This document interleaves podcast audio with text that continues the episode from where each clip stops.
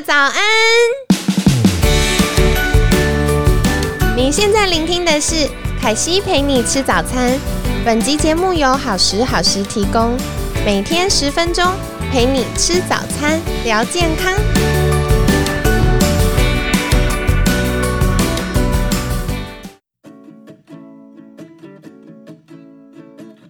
欢迎来到凯西陪你吃早餐，我是你的健康管理师凯西。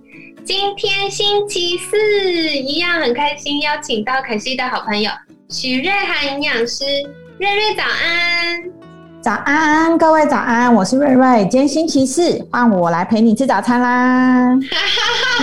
瑞瑞超可爱的，好哟好哟，瑞瑞已经是我们二访的来宾了，一定很熟悉我们节目有一个不成文的规定，就是越难的问题会放在越后面。那有对，那有鉴于今天星期四了，我想要来请教瑞瑞一个我觉得蛮复杂的议题。好啊，是啊，就是可惜一直都有看那个原文文献的习惯嘛。然后我最近就看到一篇研究指出，就是 COVID nineteen 的病患啊，他们就发现。他们研究十亿八千万个病例是很庞大的研究，然后横跨就是对岸跟美国这样子的大型研究，他们就发现哇，很多确诊病患原来有肠漏症，但是呢，随着呃确诊就是这个新冠肺炎慢慢的康复，肠漏症的情形也会慢慢好起来。到底为什么是这样呢？然后是不是也顺便跟大家简单分享一下什么是肠漏症呢？好哦，没有问题。今天就是，嗯，其实大家可以回去听我们昨天，然后跟星期一，嗯，大家星期一的时候有聊到，就是，嗯，我们。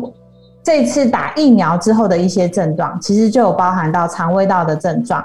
那或者是星期二的时候，我们也有聊到就是肺肠轴这个问题。所以其实有没有想到肺肠轴，它其实就是代表我们肺部跟肠道，它们两个是有相关联的。嗯，这也是为什么，嗯，COVID nineteen 的部分，大家应该也常会想到，我们是不是也有？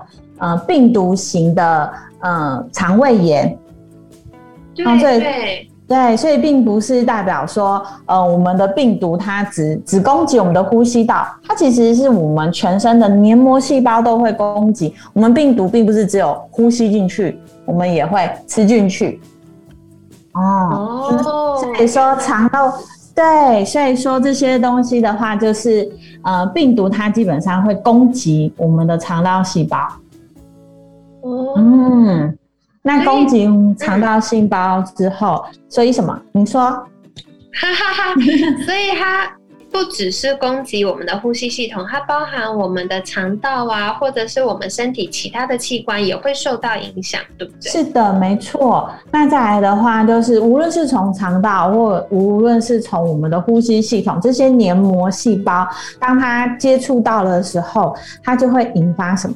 刚刚讲到打疫苗，它其实是把这些病毒的碎片或者是一些相关的讯息注射到我们体内，引发免疫反应。对，那肠漏这一件事情，就是代表说这些免疫反应的话，是在我们的肠黏膜上面发生的。嗯，那肠黏膜上面发生的话，大家在跟大家在，请大家在就是跟我一起稍微想象一下，我们肠黏膜长什么样子？就是想跟大家讲，大家可以看一下自己的左手，它其实就像肠黏膜细胞，它就像我们的手指头一样，一根一根一根一根。正常人的话是关在关起来紧闭的。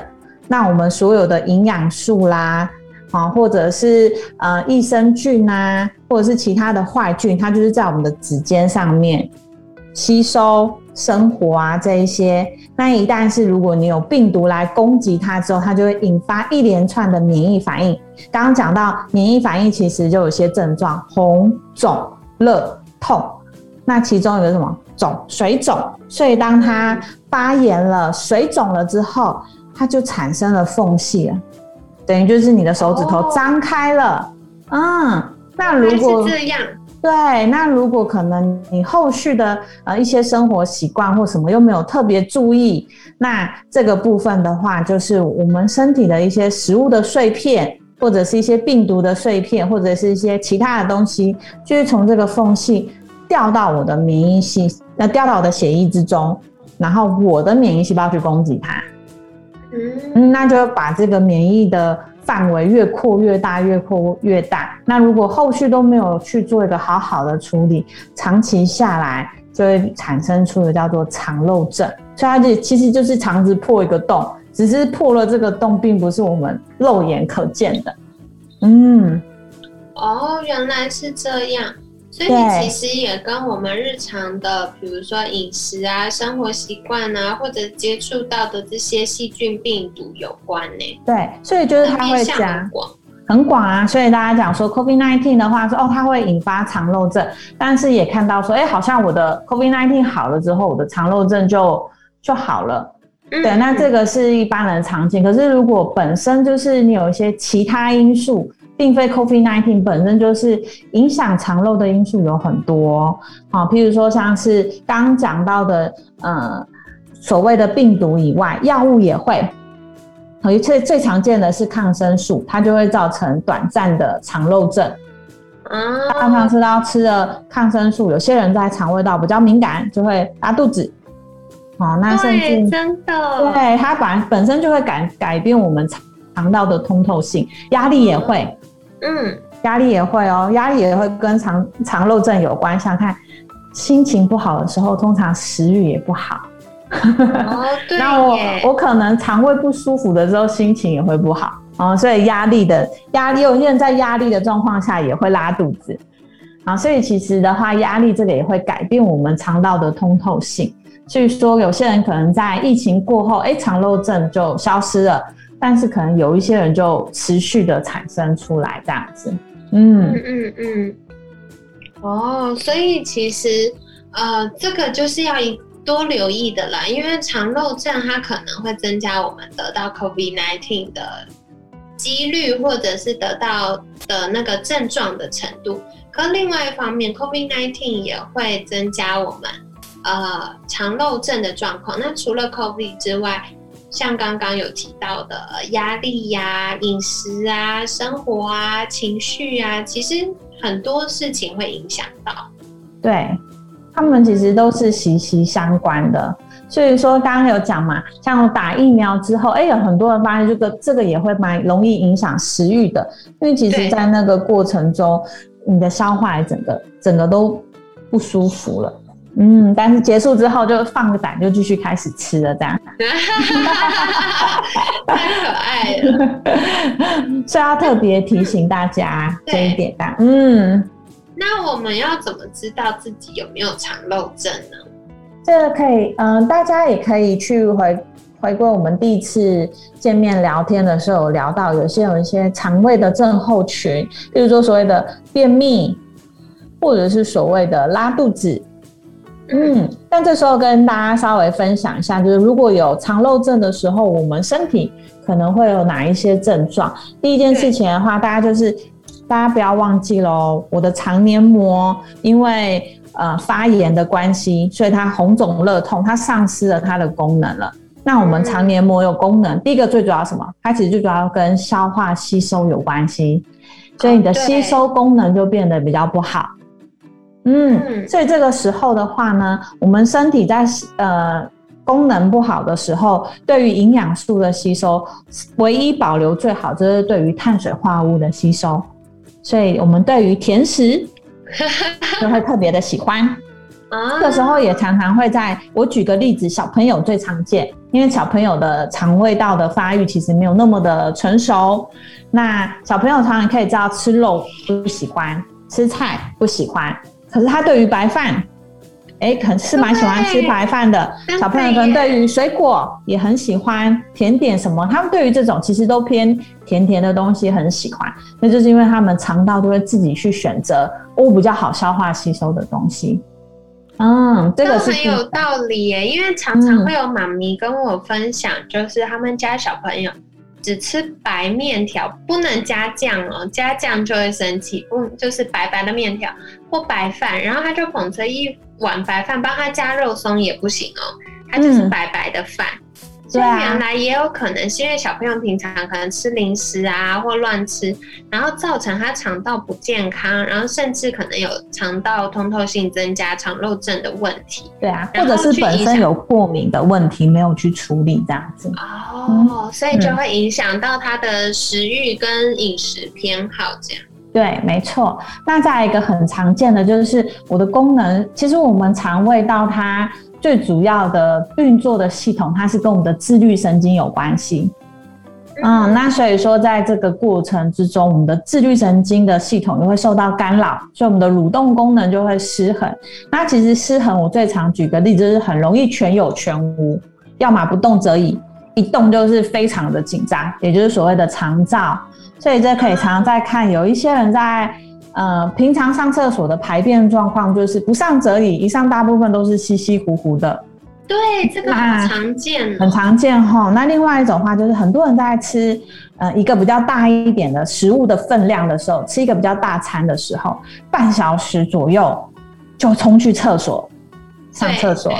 嗯，这个的话也代表就是你的蠕动功能其实不是很稳定的，在所以当你接受一个这么大量的刺激的时候，哎，你的蠕动功能马上就出现异常了，突然就躁动了。嗯嗯，哦，这也是很重要的提醒哦。所以大家除了可以从自己的饮食偏好去推测，哎，我的肠道健不健康？其实不一定是肠漏症啦，有的时候肠道坏菌太多的时候，也会让我们喜欢吃甜食啊，或者是对酸更不能接受，就是它的那个。接受度会下降，嗯，可是也是回归到你刚刚讲到的，肠道坏菌过多，它也会引发肠漏症，因为它就是又干扰的连互相影响，所以就是一件事情，它引发的原因有很多。然后我觉得还有一个蛮重要的，跟大家分享，就是你的过敏体质有没有好好去处理它，或者是你的自体免疫的问题。也有可能跟肠漏有关系哦。嗯，这会讲到这个，是因为，呃，我刚刚讲了，为什么会呃肠漏？它后面引发的问题就是，可能当我们肠黏膜功能失衡之后，它展开了很多缝隙，它的通透性变了，所以我们很多食物的碎片啊、细菌的碎片啊、有的没的碎片掉到我们的血液之后，我我们的免疫细胞去攻击它。所以，当我们身体的免疫细胞过度激活的时候，它是在血液中嘛，所以它就会跟着血液全身乱窜。所以很多人的过敏，所以才会我吃吃什么东西，我的过敏症状是在皮肤。嗯，那就看，因为可能这些发炎细胞就跑到了皮肤，所以我就皮肤长疹子了。嗯，那我的这一些发炎细胞跑到我的脑袋了，那我可能就头痛了。嗯。但如果久了久了不处理之后，它可能相对性的就会造成我们免疫系统错乱，那可能就跟一些自体免疫疾病就会比较相关联。哦哇，所以其实也不只是有没有拉肚子，因为有的时候大家还觉得哎拉肚子很棒啊，把脏东西都打走。其实有的时候它是可能腹泻跟便秘交替的，再来它可能也会影响到像我们过敏或自体免疫疾病。所以其实听众朋友们也可以从刚刚瑞瑞跟我们分享的这么多呃观察点里面来观察一下，哎，我是不是有肠漏症呢？或者是哎，我可能已经有肠漏症，该怎么办？好，该怎么办？明天再来跟你们说，记得哦。明天星期早上。对，明天来讲，对，一起来吃早餐。好哦，那今天一样就是邀请瑞瑞来跟大家分享。如果大家想获得更多关于肠道保健相关的资讯，可以到哪里找到你呢？嗯，大家可以上我的脸书粉丝专业，请搜寻“吃营养许瑞涵营养师”，我会在上面与大家见面。那除此之外，如果要看到本人的话，本人的话 就是星期三的晚上在安宁家庭医学科诊所。那平日的周一跟周四下午的话，我是在圣地亚健康管理诊所，在这两个地方与大家见面。好的，那如果大家对于呃，比如说胃啊或肠道的健康，以及肠漏症和便秘的议题有兴趣的话，也可以往回听我们四十六到五十集，就是瑞瑞有来分享关于。消化系统的健康的 podcast 哦，那如果大家喜欢瑞瑞的分享，也记得到留言区，哎，留言区评论啦，就是订阅我们的节目，然后评五颗星，然后也可以留言告诉我们啊，好喜欢瑞瑞哦，然后可惜就邀他来，谢谢大家。对，今天呢也非常感谢吃营养许瑞涵营养师的分享，每天十分钟，健康好轻松。凯西陪你吃早餐，我们下次见喽，拜拜，拜拜。